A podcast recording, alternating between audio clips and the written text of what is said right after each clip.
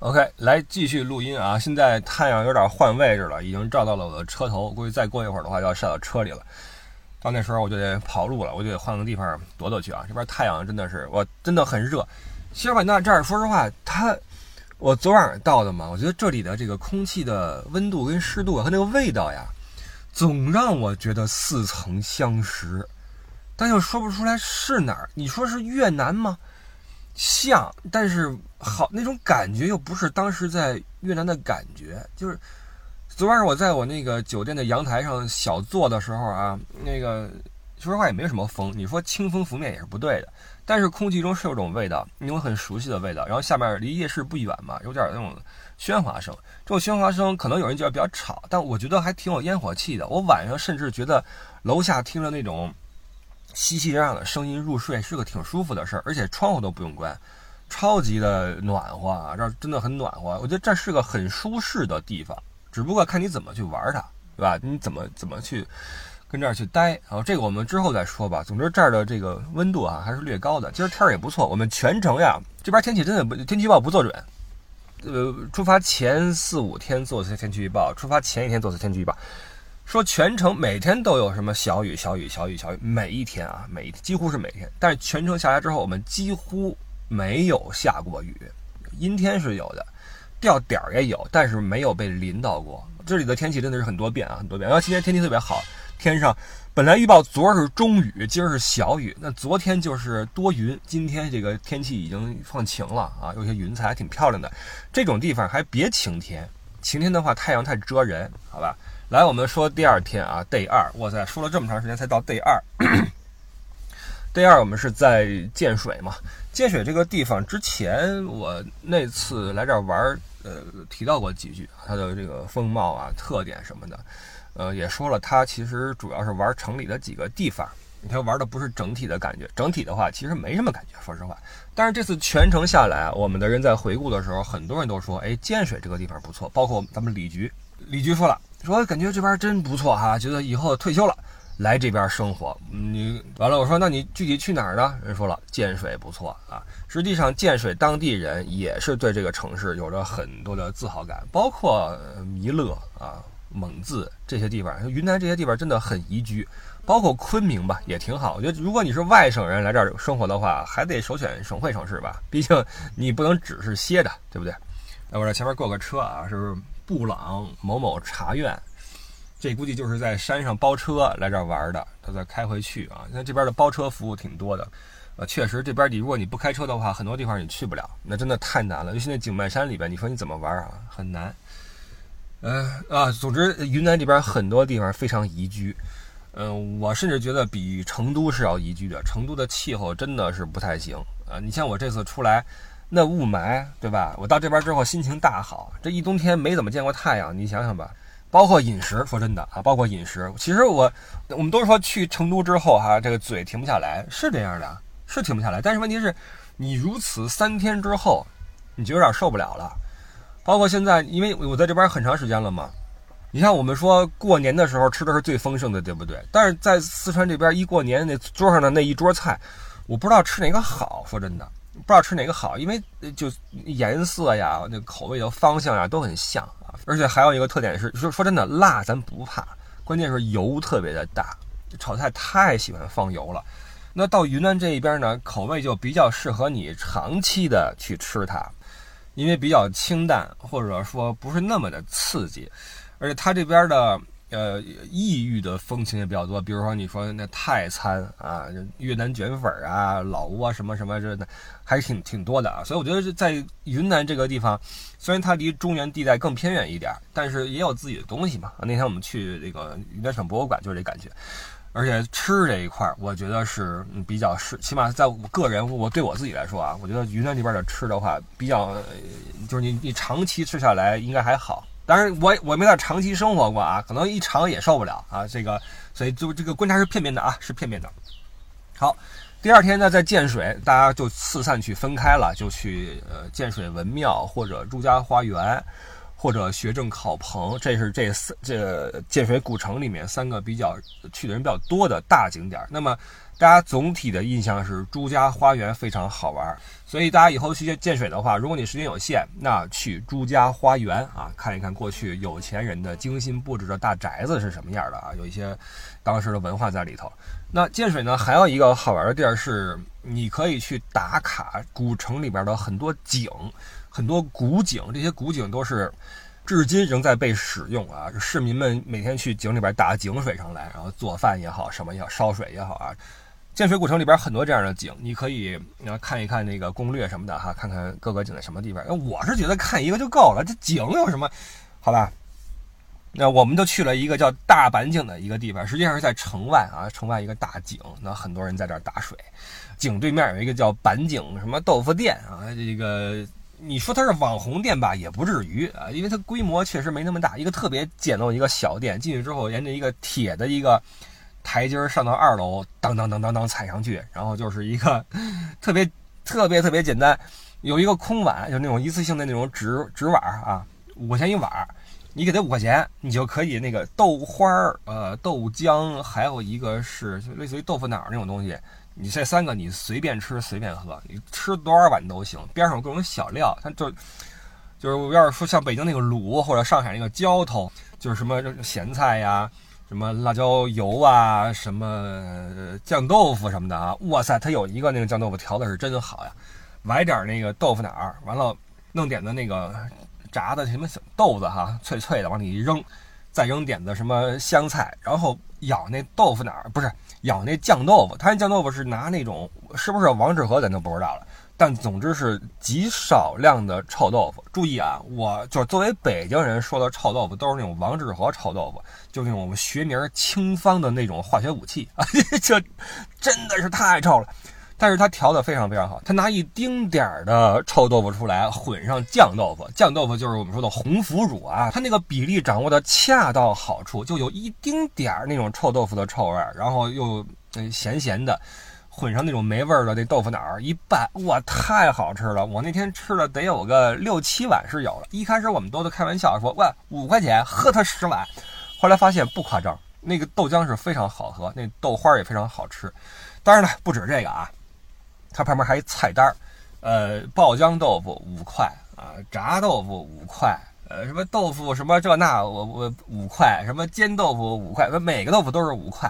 我们正搁那看呢，丫头来了，丫头一拍大腿，甭看了，老板来一面，我点一面。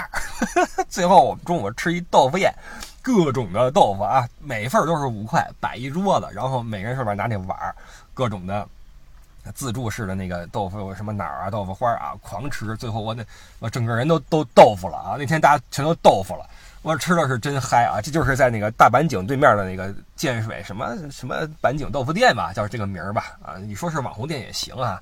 但是建水肯定还有很多其他好吃的啊！你不要以为说只有这个豆腐，它城里边也有一些老字号的餐馆，你也可以进去尝一尝。其实这一趟每个地方都有一些好吃的东西啊。那豆腐是其中之一，建水豆腐很有名的，就你知道，就大家坐一圈儿，中间是一烤炉，烤炉上面有一个铁的那种叫篦子呀还是架子呀，上面就是那个那个豆腐啊，一边烤一边翻面，完了你拿它。夹起来趁热蘸点什么辣椒面啊，就吃啊！大家坐一圈这么吃，就很有意思啊！这是在在建水，然后在建水大家去玩。我说我录音吧，这个趁第二天有点时间，因为我来过这块嘛。呃，我就觉得我我我干活吧，于是就在车里边录音。结果这一天就乌龙了啊！吃完了豆腐之后，我说好，大家集合，因为。几乎大家都停在了我规划的那停车点。这天我的计划是大家一起出发，为什么呢？因为我们要上元阳梯田，在梯田里边的话，一个路比较窄，再一个在里边，其实我做好的功课就是日落在哪儿看，日出在哪儿看，对吧？这你要提前规划好，因为梯田那个区域很大的，那日落和日出那个时间就那么一会儿，你如果错过的话就错过了，你也提前去占位置，我就。规划了几个点，我说这么着，大家先走，随走随看。如果说看不到什么日日落日出的话，我们就换地儿去看边上一些村子什么的。所以带着这种变量，我说大家一起出发吧。大家都很很配合啊，基本上集合了。然后我说差不多，咱们就准备走吧。结果发现完锤，车打不着火了，没电了。朋友们，尴尬吗？就是我这天因为上午一直在车里边，我在录音，所以有那么我我没有说全程开。你知道啊，就当然这个常识哥们儿是有的，就是你这个车在呃不开的时候呢，灯要关掉啊，不要外放音乐，不要开什么耗电的设备，不要充电。这个常识我是有的。我都没有做，车灯是关的，也没开什么吹风空调，也没什么呃充电，什么都没有。但是就是这样，过了两个小时多点儿，这车就没电了。我靠，这真的让我始料未及，这电耗这么快吗？后来我琢磨，唯一可能比较耗电的是这大屏幕，这是一大屏幕，而且现在有很多车呀，就是它，你知道它那个电打火的车呢。很多时候你不能够确定它这车是不是完全熄了。你钥匙的话嘣儿一拔，那肯定没电了。但是这个电打火你得反复摁好几次，看这个字儿都没了之后，你觉得哦，这现在可能差不多了。但尽管如此，有些地儿可能还亮着，你知道吧？就会有一些小小的细微的耗电的点，就在我录节目的这个档口就把电给耗没了。当然这电它没有没啊，就是它屏幕上有后来屏幕上提示了说，啊，你长时间什么未启动车辆，请尝试打火。提示一来，我一看，哇塞，这么快，我就打火，结果打不着了。这实在是让我始料未及，这也太快了。而且它关键是你提示我的时候是不是太晚点了？如果你有提示的功能的话，请在你提示我的那个时候，保证我能打着火，对不对？所以当时情况是车灯能亮，屏幕也亮着，你甚至可以连蓝牙听歌都没问题，但是就是打不着火。哎，我也真的是服。那理论上这个时候你就报保险吧，对吧？因为你买了全保嘛，呃，叫保险公司来这个接电什么的。但是我懒得走这一套了，我想快点吧，因为你知道你要联系车行，他去给你找那个特定的公司去联系，真的我觉得太慢了。因为我急着说大家一起出发，我就直接给那个平安保险打电话，我说那个来派个人来给我打火的吧，这个车没电了什么的。当然这个服务是付费的，一百块钱，我就交交了吧，赶紧的吧，因为急着赶紧一起走的嘛。然后我就很尴尬的说：“朋友们，你们先走吧，我车打不着火了。”张罗了半天，我说下午啊跟我走啊，这个我们随走随看啊。呃，对讲机打开啊。结果人说：“好，那我们先走了。”呜，就剩我跟这停车场等了半小时。呃，来，其实人是来了，但是那个各种的拍照啊、确认什么保单什么这那的啊，你想这都还半小时，这是在一个建水那个城的停车场里面。这如果你在荒山野岭，你完了。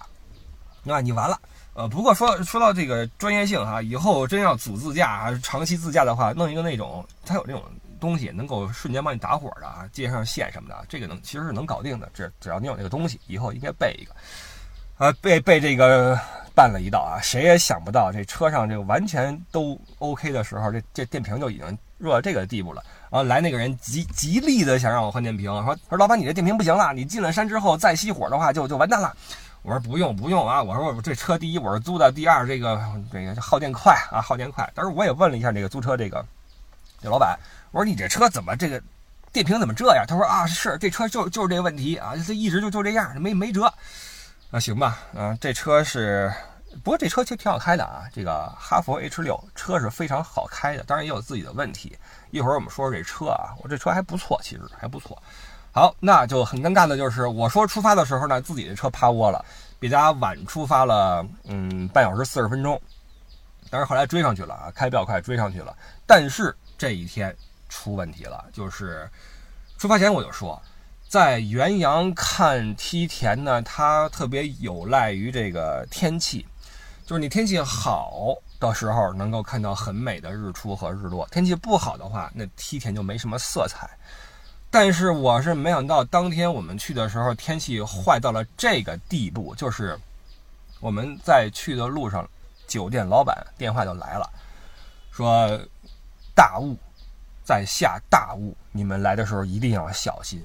所以我跟所有人说，看好雾灯的位置，因为我早就发现了哈，就是包括各位这个开车的朋友们，你们能够立刻想到你这个车你自己的座驾雾灯在哪儿开吗？我觉得可能多数人想不起来，因为你用不着，你知道吧？而且至今很多人都认为在雾里边开个双闪就可以了，不是这样的啊！双闪有点用，但是双闪是另外一一回事儿，双闪代表了另外的一个意义。你有雾灯的话就不需要双闪了。那找好自己的雾灯，前雾灯、后雾灯，能够让自己做到进山的时候能够瞬间打开它，因为你在驶入雾区的时候。你是没机会下车去停下来去开这个玩意儿的，经常一瞬间你就进去了，而且就因为咱们以前这个职业的原因，在阿尔卑斯山里边经常开啊，雪天雾天都有开。但说实话，这么多年的职业生涯下来，我没遇到过这么大且持续时间这么久的雾。这个雾从我们进山开始，到第二天我们离开，一直是在山里面围绕着。能见度我觉得十五米差不多，在比较过分的时候可能到十米。呃，如果你站那不动的话，距离你前方十米能看清还行。但你你你你你车在开啊，而且你开了雾灯，你不怕自己犯错，你怕别人犯错呀？万一谁咣叽突然一个弯儿对着你就来了怎么办？因为我们看到了，第二天我们出山的时候看到了一个弯儿，有辆车就。就掉下去了，你知道吗？你就已经卡在那块，就轮子已经下去了，明显就是拐弯的时候看不见路，然后他走的是直道，你知道吧？就所以这个是非常非常危险的一一一段这个体验。我们在那雾里边开了至少一小时吧，上山能见度就是十米这个样子，真的是太难了啊！就是树林姐那车珊瑚虫跟着我车后边开，因为我走的晚嘛，然后我我追上去之后只追追上他们，然后其他的阿童木什么的在在前面就已经开走了，然后我们就分头开的。非常非常的缓慢，然后那个你知道，那山里面都是弯路啊，没有直路，那一直的不停的去转着。最崩溃的就是那个前方，比如说一个岔口，你走左边或右边，这个你你看不见那个岔口，你知道吗？你你什么都看不见，到那块了，最后你都快撞到岔口那个。那个交汇那个位置了，你才能看到哦，这儿左边一条道，右边一条道，然后再再掰轮再过去，你知道吗？导航就是导航，只能告诉你前方有有弯儿，但是这个弯儿是多少度的，路边在哪儿，你很难看到。我的天，那天真的是非常非常的辛苦。然后我们车这妹妹中午在建水的时候就让嗓子痒痒，嗓子疼，就是中午嗓子痒，下午嗓子疼，晚上到了元阳开始发烧。啊，就就就这个真的是，这一天不是很顺利，呃，就说这个日出日落赶不上吧，但是这梯田这么说吧，朋友们，元阳梯田去了一趟，到现在我一眼梯田没看见，一眼没看见，因为雾太大了，而且是从始至终的这么大。我们为了这个比较好的观赏日出，甚至很多人订的是那种日出的那种景观房，你知道吗？就跟那次我们在呃飞来寺一样，在酒店房间就可以看日照金山。那次我们运气非常好，但是这一次不行了。这一次我那个房间也是景观房，其实一个大落地玻璃，然后那个小桌子、两个椅子，哈，非常舒服。但是你往外看过去，一片白茫茫，你只能看到楼下那个院儿里边你自己停的车。再远一点点儿，什么都看不见了。那个这个雾真的是啊，就有个片子叫《迷雾》，你们可能看过啊，就跟感觉一模一样。你只能看到近处。然后晚上，因为我们是分别定在了不同的客栈，相距可能是一两百米吧。晚上他们聚餐，说不傻来呀。我说好，我就出去了。当时我就没开车了，就走吧。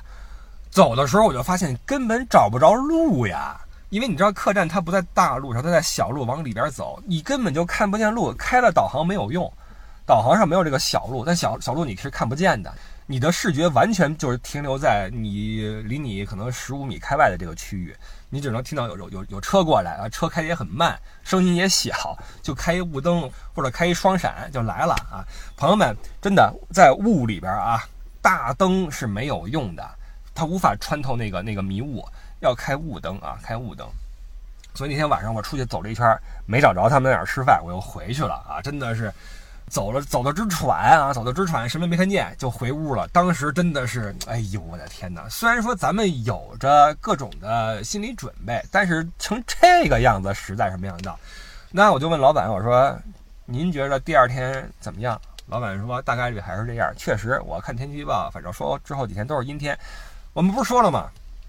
呃，今冬最大的寒流进入到了云南，实际上就是我们那天到的。如果我们再早一两天的话，那起码日出日落能，起码能看到一点。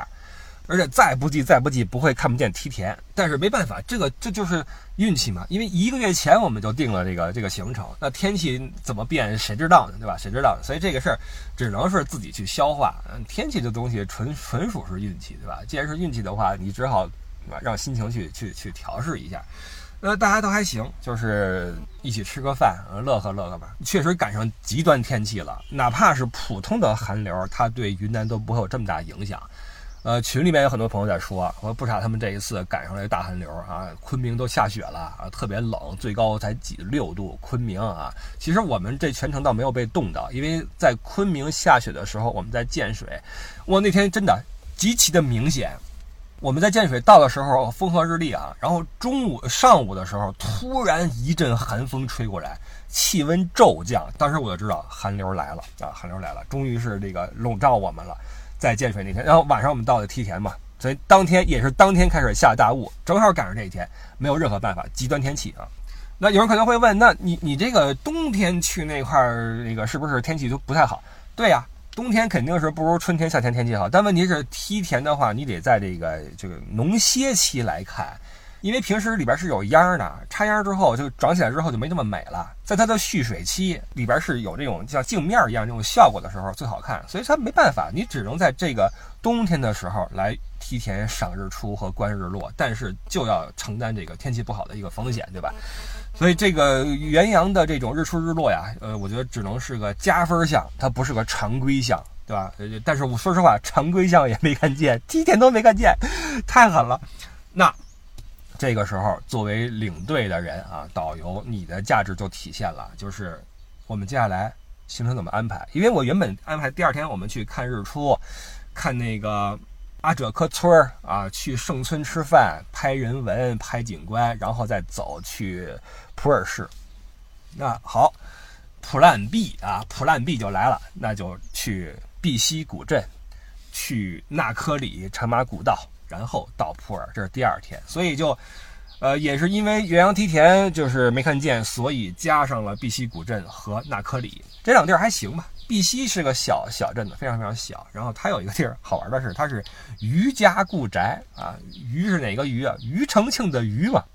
呃，余承庆本人亲自来过这个古镇啊，来追祖来了啊，认祖先来了。他就是这家人出来的。这家有余氏三兄弟啊。呃，当时也都是这个那个时期的牛人、风云人物。那后来有一些家人就去了对岸，啊，这个后人之一就是咱们余承庆先生啊。呃，所以呃，承庆余来过这块寨子，呃，这个古镇非常非常小，就跟那儿吃个饭。因为确实从梯田到普洱市这一天的车程是很长很长的，尤其是我们走的时候，那个大雾依旧笼罩在山上，所以我们就开的又非常非常慢，对驾驶员来说是个。考验啊，啊，所以我们到了嗯碧溪古镇呢，就停车吃饭。老板本来都已经要休息了，十二点多快一点了吧。老板本来在门口坐着，已经那个小烟点上了啊，这个一看就已经忙完了，那赏花啊，抽烟。完了，我说老板，呃，能做饭吗？老板说可以啊，几个人呀？我说二十一个。老板把烟往地上一摔，拿脚一撵，袖子一撸，到了没有？我说这个还需要点时间。他说你等着啊，这个肯定需要时间。你们先点菜，来来点菜。我说菜单在哪儿？老板说没有菜单。来，你看你看着点吧。拉开一个那种呃冷藏的那个冰柜，呃这个这个菜要不要尝尝？这是我们这儿特色，名字我全忘了，朋友们。我说那这个这个那个啊，叭叭叭一点，再来一汤。老板说鱼来一条吧。我说好上。哇，最后那个鱼做的是真好吃啊。总之，先点菜，点完之后过了得有个好长时间，当然我们的人也是陆续到的，无所谓。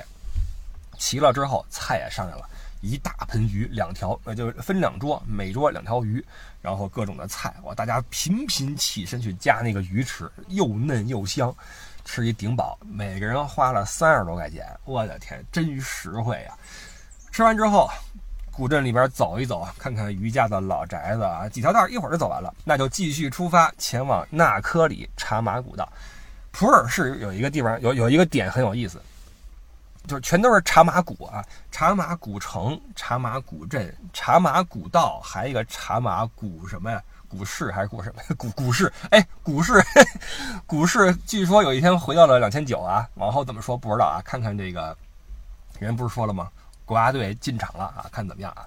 呃，这个茶马古，这些茶马古完全不在同一个位置，你千万别以为名字很像就很近啊。那我们去的是纳科里茶马古道吧？以前是这个，它确实是以前的一个一个驿驿站啊，那是歇脚的地方。现在呢，有一些商业的痕迹，但做的还挺有风情的，一些茶屋啊、咖啡屋啊，包括弄一些这种烧烤什么的，还挺舒服的。我们到那儿之后呢，因为离开了元阳那个梯田嘛，到了普洱市，哎，太阳又出来了，又暖和起来了，等于就在元阳的山上边，是天气最糟糕的那个顶点。到了普洱就又好了，晒着太阳，哇！这太阳一出来，让人不适应，真的是遮皮肤啊！那我这脸就立刻又这个一下就红，呃，顶着一张红脸，跟那块坐下来啊，那个逛一逛，那还挺舒服的。之后呢，就就去了茶马，那 是茶马古道风景区啊，还哪儿啊？在城的东北处。为什么定那儿呢？没定市中心呢？因为那块每天晚上很热闹。晚上有个那种篝火晚会，还有跳舞，那块是一景区的门口。那景区我就我就觉得一般啊，我我也没有安排进去，只是住在了景区门口。景区门口是有好多好多人，停车场停得满满的。每天晚上篝火晚会，唱歌跳舞，包括饭馆人特别多，所以定在那块，我认为还是合适的啊。只不过那个我车的两个妹妹把酒店定在了城里面，于是我送他们两个进城，我就也睡在了边上啊。就所以那天晚上我是在普洱市内。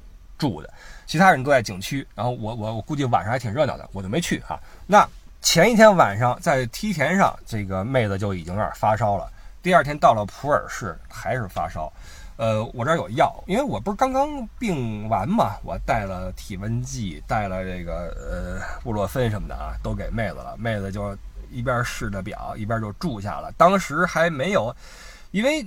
你看，又要提到循证医疗了，对吧？你身体的抵抗力在工作，发烧是如何如何啊？这个道理咱们都懂，都懂。但是你说就这么烧着，你出来玩的这么烧着，是事儿吗？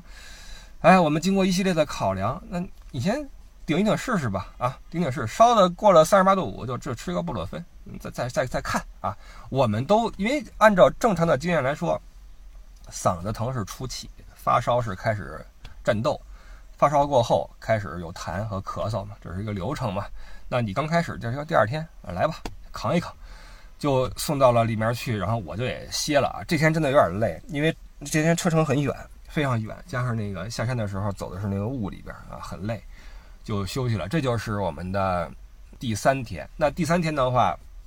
因为行程是改动了啊，没有去阿者科村，没有去圣村，就梯田完全被砍掉，就跟没去一样，真的跟没去一样，只是经历了一次极端天气，增长了我们每个人的这种经验，但是也是一一段奇谈，真的是奇谈，真的是这雾太大了。然后呃，也因此去了碧溪和纳科里，纳科里还是很漂亮的啊。如果各位以后去普洱玩的话啊，纳科里可以考虑一下。就普洱市里边的玩的资源并不是很多，说实话，但纳科里可以考虑。那这是第三天。啊，先停吧，先停吧。然后第四天怎么样？我们到时候再录吧。我今儿录够了啊，今儿那个嗓子已经说累了，然后车里边闷的也也出了好多汗。然后今儿星期六，我上午他们在中科院植物园里面，我在外边录音。下午他们要去别处玩的话，我就回酒店去剪辑，然后保证周日节目能上线。周日的话，我会坐火车从西双版纳，历时十一小时二十分钟。为什么不坐飞机？我想的是。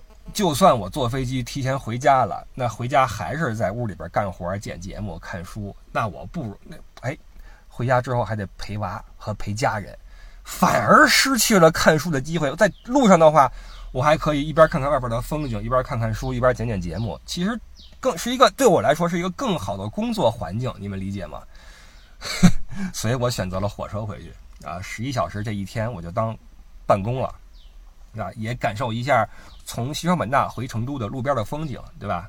所以这个是明呃是明天吗？对，明天我的一个日程安排了，对吧？好吧，先录到这块儿吧，然后我们到时候再接着录，接着给各位剪，接着给各位聊，好吧？谢谢各位，拜拜。